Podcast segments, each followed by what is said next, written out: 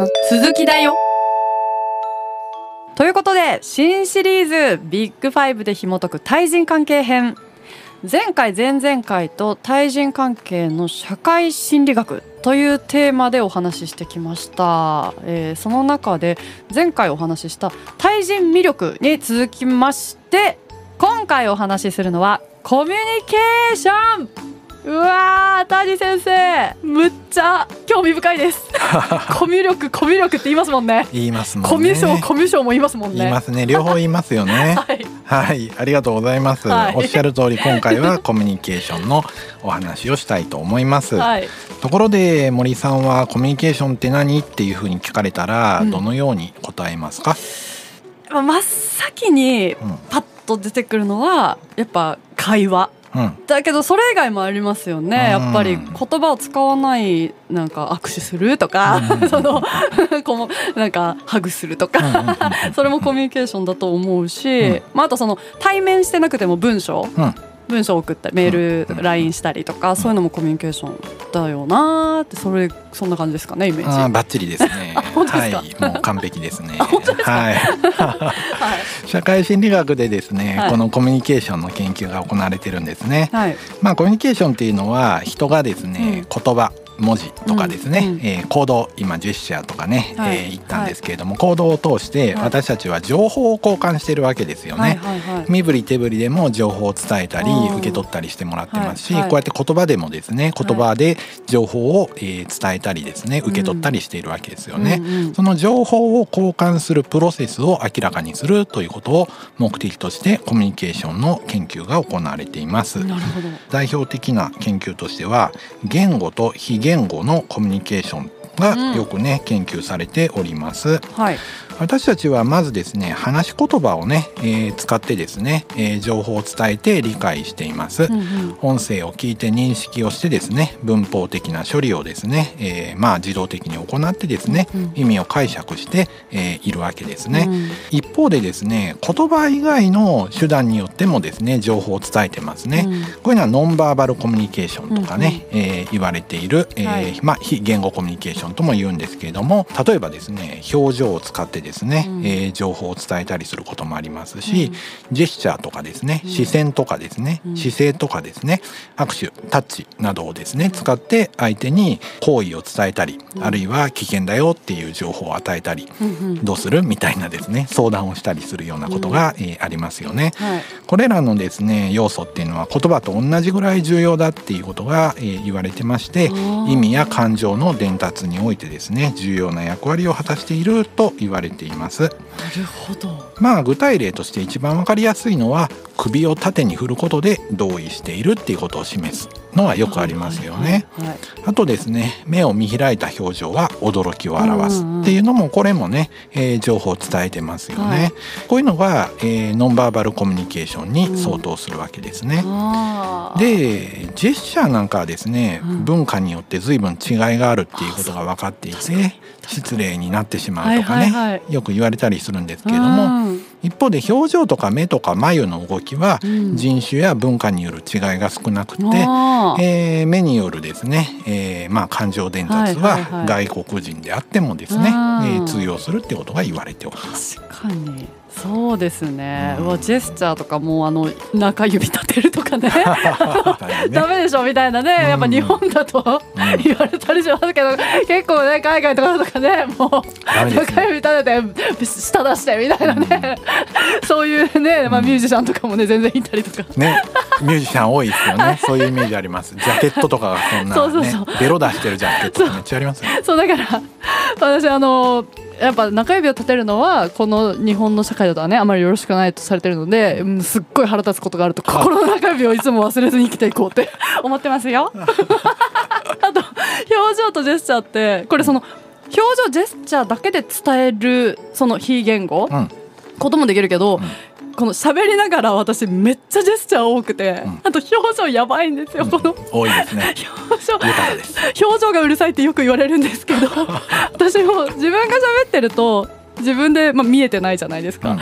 あ後で動画とか見てみるとやべえなって本当いつもみんなは私のこれを見てるんかって思ってもう自分でびっくりするんですけどだから逆に私すごいポーカーフェイスみたいな人に憧れます。ないものねだり。はい以上です。すいません。いや分かりやすい話でした。はい。目の前で実演してもらった感じがします。はい。このですね、まあ言語と非言語のコミュニケーションについてですね、はい。その関係を示した法則として、まあよく知られてる有名なメラビアンの法則っていうものがねあります。これね、古くって70年代にアルバート・メラビアンっていう心理学者が提唱したんですけれども、はい。人と人とのコミュニケーションにおいて大事なことはですね情報としては言語情報は7%ぐらいうん。聴覚情報が38%視覚情報が55%のウェイトで影響を与えるというですね法則として、えー知られています。え私たちは言葉よりもノンバーバルな情報をたくさん使って伝達しているよというですね、えー説明になっています。これはね聞いたことがある方もね、えーいるんじゃないかと思うんですが、うん。若干これですね内容も誤解されがちでして、うんこれはね矛盾したり曖昧なメッセージを送った時にメッセージを受ける人はですね、うんうん。声の調子や身体言語といった、えーノンバーバルな情報を優先して解釈するという研究が元の研究です。ああなるほど。はい、だから言葉がが7%しかないよっていうふうによく使われるんですが、うんうん。それはちょっと、えー解釈を拡大していて誤解しているなという気が、えーします。あ例えばですねこれはどういうことなのかって言いますとねあはい。子供がなんかやらかした時にですね、えーお母さんの顔を見てねうんうん「お母さん怒ってる?」って聞くことってあるわけですよ。はいはいこの時にお母さんって「怒ってないわよ」って答えるわけですよね。この怒ってないわよは言語情報は怒ってないわよだから怒ってないという情報が伝えられます、一方で口調は明らかに怒ってるのでノンバーバル情報としては怒ってます。本当だ。矛盾した2つのメッセージが来た時にどっちを取るかっていうとこれはノンバーバルの方を本当取るだわけですね。めっちゃわかりやすい。こんなん絶対怒ってるやろっていうふうにね怒ってるじゃんってうん。いやいや今親子の関係をが今例に出ましたけど絶対あの夫婦間とかねカップルとかもめっちゃあるあるですよね。えなんかイライラししてるでしょうね。イライラしてないよ。してるやんみたいな。絶対ありますよね。そっちが先にイライラしたんでしょとか面白い。あーすごい。そうですね。いっぱいあるないっぱいあります。ね、うんこういうふうに矛盾したり曖昧なねメッセージが出た時に優先されるのはうん。だいたい非言語情報だよっていうことですね。あまあ他にもですね辛そうなのにね大丈夫って聞くとですね、うん。大丈夫って答えたりすることがあるんですけど、うん。はい。まあ口調が大丈夫じゃなさそうだったらこれ大丈夫じゃないなって私たちは判断しますーよね。わかりますもんね、うん。はい泣いてるのにね、えー悲しくないとかね、うん。えーいうこともありますし、うん。えーこれは目から出た汗だというふうに答える 感動のシーンみたいなものもねありますよね。そ。っか。でも私本当にすぐ泣くんで、うん。もうあの感情がどっちに触れても泣くんです。あどれに触れても泣く。プラスでも泣くしマイナスでも泣く。すぐ涙出るんですけど、うん。人よりだから泣きやすいから、うん。いやこれあの本当すぐ泣いちゃうだけなんで大丈夫ですってもうしょっちゅう言っちゃいます、ちょっと涙腺がね弱いということですよ弱ね。々です、うん。はいいやーでもいいと思うんですけどね。はい。でもそれでね誤解されちゃうわけですよね。うんやっぱり非言語、えー情報を重く受け止めるので、うんうん。だから割と軽く泣いてる人からするとですね、うんえーそれを重く受け取られちゃうから、うんうん私すぐ泣いちゃうんでってフォローしなきゃいけなくなるっていう話ですね。はい。ということで、はい。私たちは非言語コミュニケーションをですね、うん。えー重く取っていて重要視しているっていうわけですね。はい目は口ほどに物を言うみたいなね言葉がもありますよね。確かに、うん。他にもですねノンバーバルコミュニケーションについてはね同じようなノンバーバルコミュニケーションでも結構意味が違う多義的に使われるというね、はい。えーことが、えー指摘されています。うんうん。例えば手で軽く頭を叩くジェスチャーこれはよく行われるんですけど、うん。結構いろんな意味がねあります。えー。ちょっとこういう風にね自分で自分の、えーはいはいはい。自分のね頭を叩いてたらどんな風に森さんは考えますか？でなんか考え事してるみたいな風に思いました。そうですね、うん。なんか思い出したい時にですね。うーんこうやって頭にですね、うん。ちょっと手でえっと軽くみたいな叩いてですね、えっとみたいな。思い出すみたいなことがありますよね。うん。はいはいはい。で他他のパターンとしてはですねちょっと変えてこんな風にしてるとどうなりますか？自分のバカバカその通りですね。グーでね。ちょっ自分のとバカバカ。ちょっとグーとか固めにするとですね自分のバカバカみたいな感じで振り返って反省するジェスチャーに変わります。はいはいはい。ねえバカな俺みたいな感じでね、えーちょっと強かったり弱かったりすると思いますね。うんあと、えーもう一つ同じような感じでもこんな感じだとどうなりますか？ちょっとあの目を下げるような感じだと。落ち込んでるとか？そうですよね。気持ちが落ち込んでる、うんうんあとは、うんえー少し疲れてるとというジェスチャーに今度は変わります、うんうん、なかなかこれがラジオでどのくらい伝わってるのか。確かに。非常に微妙ですこれはラジオでやっていいことではもう聴覚情報。聴覚情報でしかないですね。うん。他にもですねちょっとトントンってやって気持ちを落ち着かせているっていうようなえージェスチャーもね、えーありますうね。ん。こうやって考えるとノンバーバルコミュニケーションっていうのは文脈にも、えー依存するということに、うん。えーなります。はい。バカバカみたいな感じで、うん。えー同じジェスチャーを使うこともありますし、うん。思い出したいちょっと思い出すから待っててっていうふうにうんうん。同じようなジェスチャーを使うこともありますし、はい。疲れたわみたいにねうん使うこともありますから、同じジェスチャーでも文脈によって意味が変わるしこれもまたね文化的な違いとかもあったりしてですね、はいはい。場合によってはねこれが不適切だったりあるいは場面や相手によってはそれは使っちゃいけないっていうようなね、えーことも必要です。なんかバカにしてんじゃないのみたいな そうだそうだそれも悪い。たバカにした表情でね、うん。頭大丈夫かみたいなってことですよね。うんそうそうそうそうそう。